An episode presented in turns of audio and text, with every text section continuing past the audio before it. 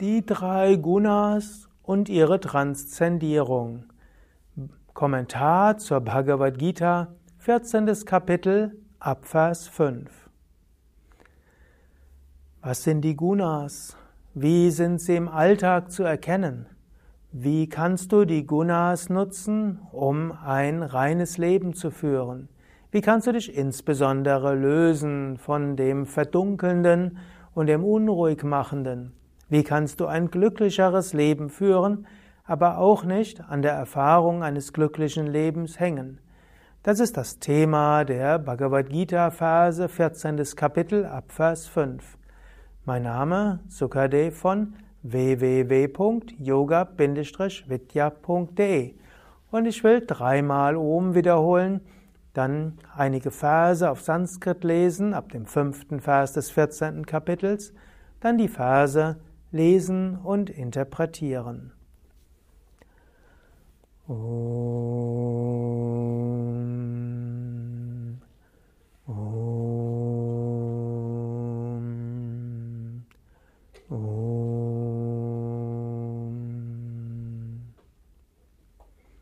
Sattvam Rajastama iti Guna Prakriti Sambhavaha Nibhatnanti Mahabaho Dehe Dehe Namavyayam.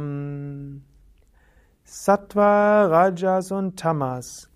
Diese drei Gunas, o Arjuna, die aus der Natur stammen, binden das Verkörperte, das Unzerstörbare, fest im Körper.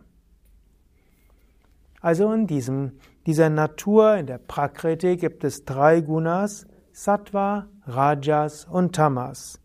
Sattva ist die Reinheit, das Leichte, auch das, was Freude reflektiert. Rajas bedeutet Unruhe, auch Gier und Getriebenheit.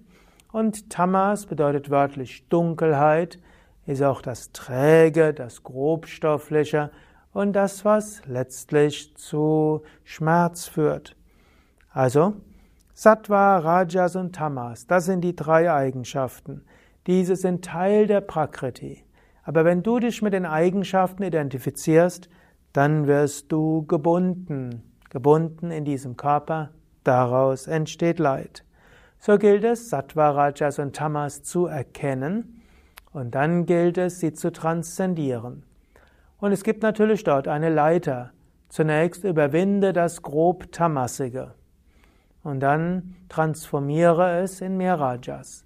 Dann überwinde das Rajasige und danach äh, und so erhöhe das Sattwige und schließlich transzendiere auch das Sattwige.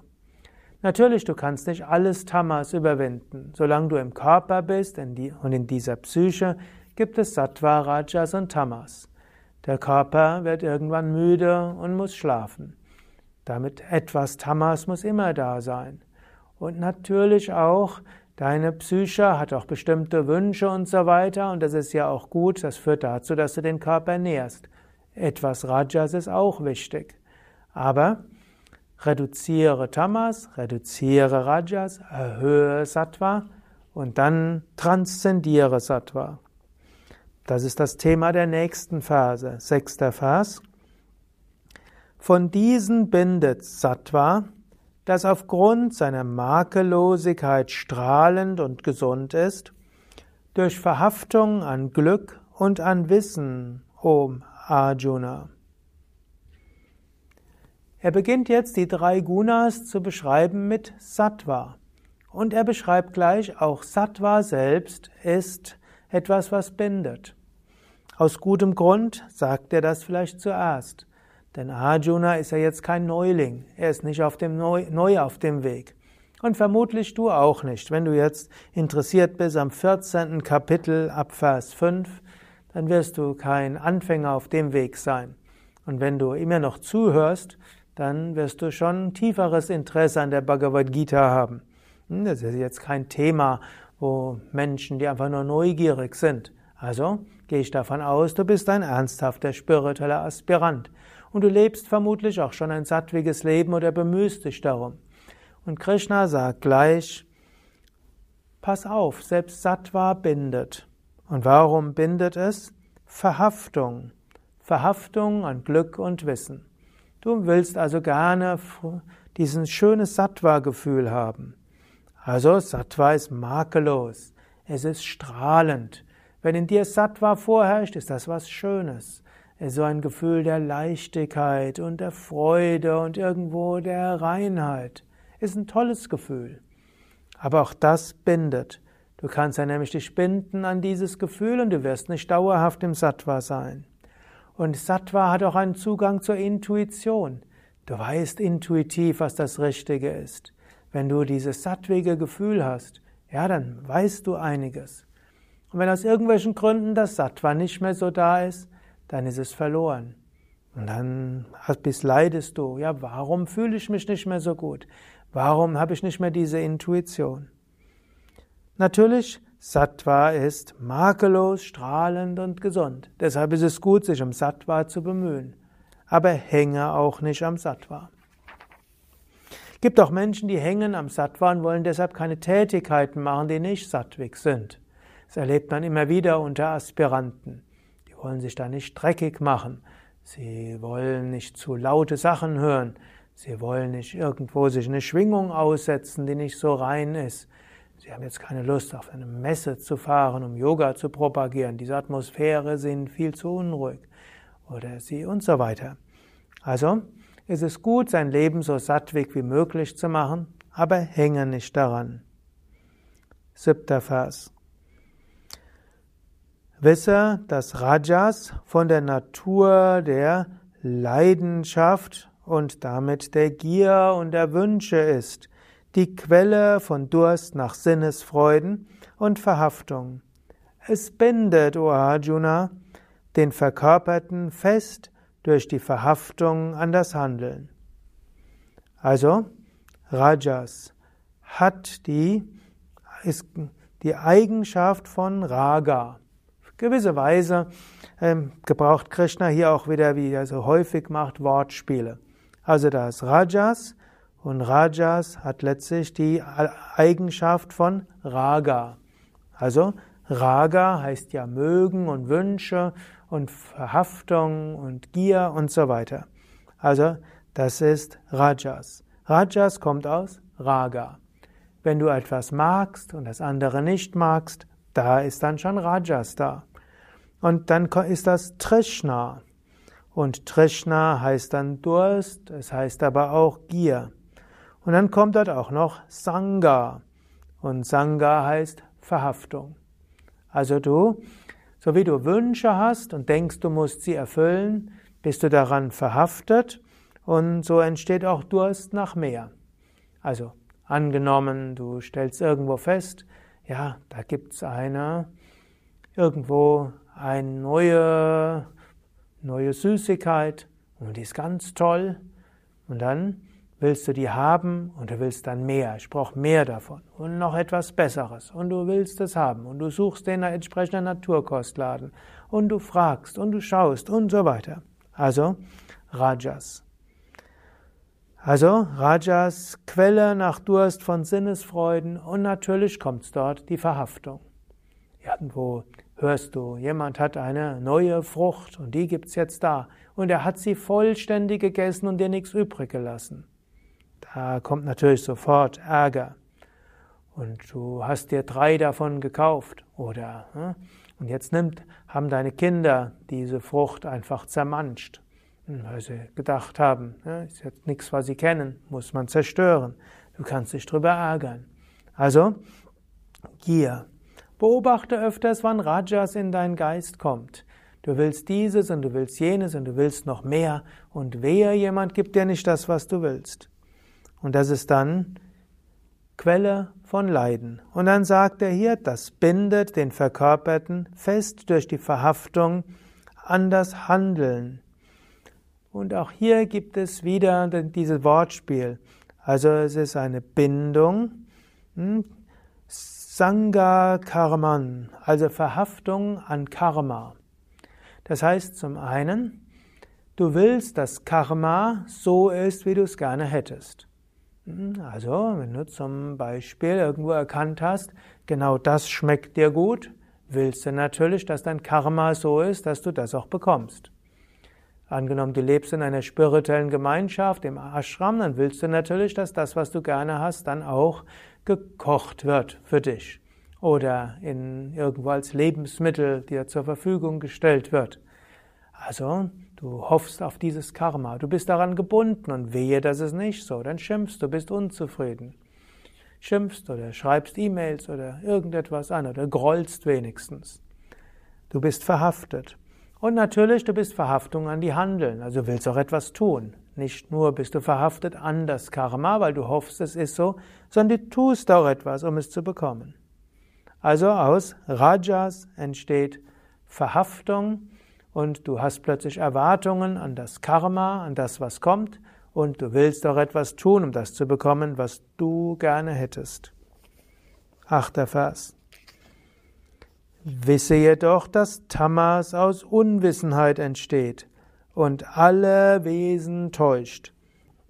Es bindet fest, o Arjuna, durch Unachtsamkeit, Trägheit und Schlaf. Also, Tamas heißt ja zum einen Trägheit, es heißt Dunkelheit, es heißt auch irgendwo Antriebslosigkeit. Also Trägheit, Tamas, kommt aus Unwissenheit, also Verblendung. Und es führt eben auch zu Moha, also zur Täuschung. Und das ist auch wichtig, dass du erkennst, du täuschst dich auch öfters.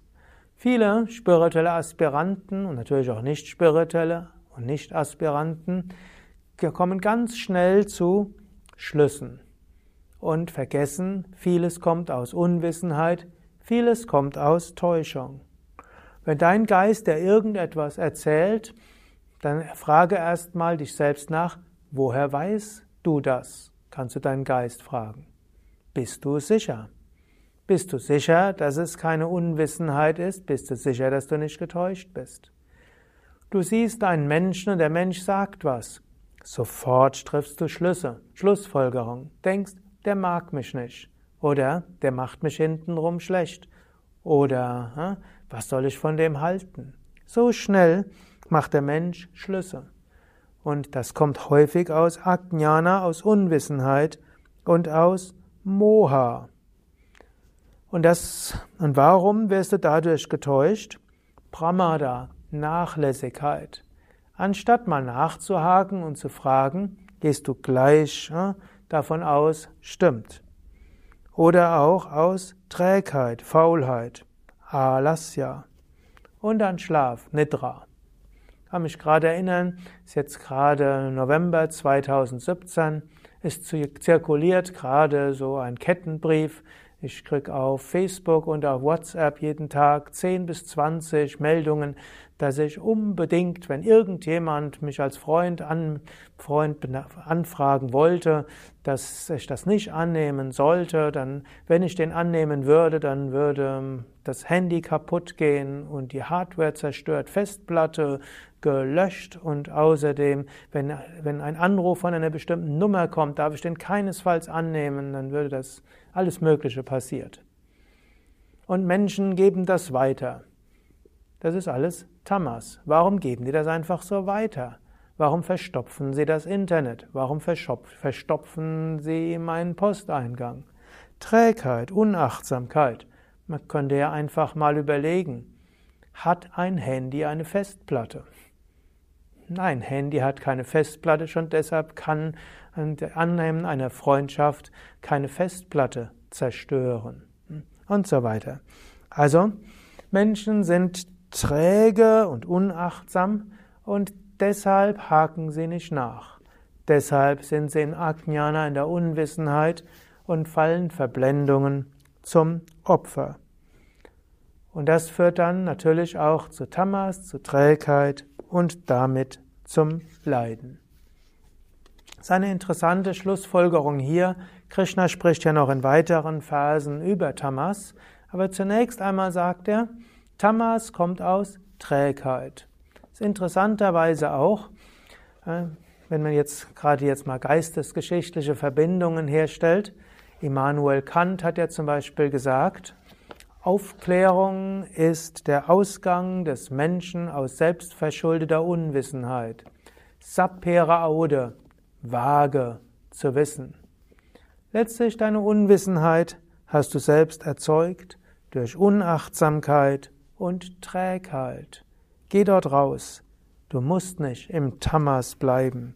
Sei nicht so denkfaul und komme nicht vorzeitig zu Entschlüssen. Und vor allen Dingen handle nicht aus vorzeitigen Schlüssen. Frage dich öfters, woher weiß ich das? Und äh, letztlich, bevor du tust, denke nach. Neunter Vers. Sattva bindet an Glück, Rajas an Handlung, o Arjuna, während Tamas wahrlich alles Wissen verhüllt und an Unachtsamkeit bindet. Also, im Sattva willst du in diesem schönen, glückvollen Gemütszustand verharren. Und das führt dich vielleicht dazu, dass du nicht das tust, was zu tun ist. Vielleicht wirst du arrogant und überheblich. Und du hast irgendwo so etwas, du willst ja die Finger nicht schmutzig machen und äh, du willst ja deine Aura nicht schmutzig machen und du hast Angst vor den negativen Schwingungen von anderen. All das ist ein Zeichen, du hängst am Sattva. Und im Rajas hängst du zum einen am Karma, du erwartest, dass irgendetwas so ist, wie du es gerne hättest, und du haftest auch an der Handlung, du tust etwas, um etwas zu erreichen. Und Tamas führt zur Unachtsamkeit und verhüllt das Wissen. Zehnter Vers. Sattva herrscht vor O Arjuna, wenn Rajas und Tamas in den Hintergrund getreten sind. Rajas herrscht vor, wenn Tamas und Sattva in den Hintergrund getreten sind. Und Tamas, wenn Sattva und Rajas in den Hintergrund getreten sind. Das heißt also, es gibt immer Sattva, Rajas und Tamas. Du kannst nie rein Sattvik sein. Du bist auch nie Rajasik und du bist nie Tamasik. Aber eines herrscht vor. Wenn du also zum Beispiel in einem tamasigen Gemütszustand bist, es macht alles keinen Sinn und du hast überhaupt keine Lust an irgendetwas und du denkst, ich bin nie mehr werde ich glücklich sein, ist das natürlich Unsinn. Du bist vorübergehend in einem tamasigen Gemütszustand. Aber wenn du denkst, das brauche ich unbedingt, um glücklich zu sein und das muss ich haben und wie kann der das tun und das muss ich haben und ich werde nie glücklich sein, wenn das ist, dann bist du Rajasik. Rajas geht auch vorbei. Und nachher wirst du denken, in was für einem Gemütszustand war ich denn? Und wenn du im sattwigen Gemütszustand bist und denkst, jetzt brauche ich nur noch das zu intensivieren, dann komme ich zur Erleuchtung, wisse auch, die Erleuchtung ist kein Gemütszustand. Auch dieser Gemütszustand ist vorübergehend. Ja, soweit will ich es jetzt belassen und du kannst darüber etwas nachdenken. Grundlagen von Sattva, Rajas und Tamas. Und natürlich kannst du auch nochmal überlegen, ob, wie du Sattvik, Sattviger sein kannst. Krishna spricht das zwar erst später, aber es gibt tamasige Sprache, reduziere diese. Es gibt tamasige Nahrung, äh, isst diese nicht. Es gibt tamasige Kleidung, trage sie nicht. Es gibt tamasige Weise, seine Wohnung einzuräumen, mache sie sattweg. Es gibt rajasige, verletzende Sprache, gebrauche sie nicht. Es gibt rajasige Nahrung, reduziere sie. Es gibt rajasige Musik, du musst sie nicht hören. Es gibt rajasige Nachrichten, die brauchst du auch nicht die ganze Zeit hören. Und es gibt Sattva. Erhöhe das Sattva. Also mach spirituelle Praktiken, die erhöhen das Sattva. Iss sattwige Nahrung. Sprich sattwig. Höre Mantras, höre Kirtan singen und so weiter. Lies spirituelle Bücher. All das hilft, deinen Geist sattwiger zu machen. Aber obgleich es wichtig ist, alles sattwig zu machen, hänge nicht am Sattva. Aber hinterfrage dich auch, werde dir bewusst, wann du zu voreiligen Schlüssen kommst, die dich in Täuschung bringen, Moha. Handle nicht aus voreiligen Schlüssen und Täuschung. Hinterfrage Dinge. Und hänge auch nicht am Vergnügen, was Rajas ist. Und schaue, wie häufig du etwas erwartest, also am Karma hängst, und wie häufig du handelst, um etwas zu tun, statt zu handeln, um das Richtige zu machen. Überwinde Rajas. Mehr beim nächsten Mal, wenn es um das 14. Kapitel geht, ab Vers 11, wo es auch wieder um die drei Gunas geht. Hariom Tatsat. Om, Om, Om. Shanti, Shanti, Shanti. Om Bolo Satguru Shivananda Maharaj Ki Jai. Bolo Shivishnadevananda Maharaj Ki Jai. Ja, vielen Dank fürs Zuhören. Und wenn du das zuhörst auf einem Kanal, wo man Daumen hoch oder Sterne vergeben kann, dann mach das doch, wenn dir dieser Vortrag gefallen hat. Mein Name Sukadev von yoga-vidya.de, hinter der Kamera Eduard. Dies war ein Vortrag aus der Vortragsreihe zur Bhagavad Gita, Teil der Vortragsreihe über den ganzheitlichen Yoga, der Yoga Vidya Schulung, auch Begleitmaterial zur zweijährigen Yoga Vidya Yogalehrerausbildung. Mehr zur Bhagavad Gita auch in dem Buch Die Bhagavad Gita für Menschen von heute. Da spreche ich auch noch mal etwas mehr über die drei Gunas und was sie eigentlich bedeuten und wie du einen sattwigen Lebensstil führen kannst. Und mehr zur Bhagavad Gita auch in unserem Bhagavad Gita Portal schriften.yoga-vidya.de und dort werden die verschiedenen Schriften aufgeführt, die von mir kommentiert wurden und die Bhagavad Gita.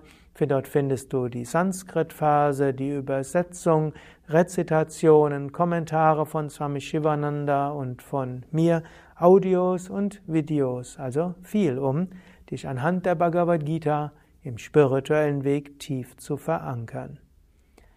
Alles Gute, bis zum nächsten Mal.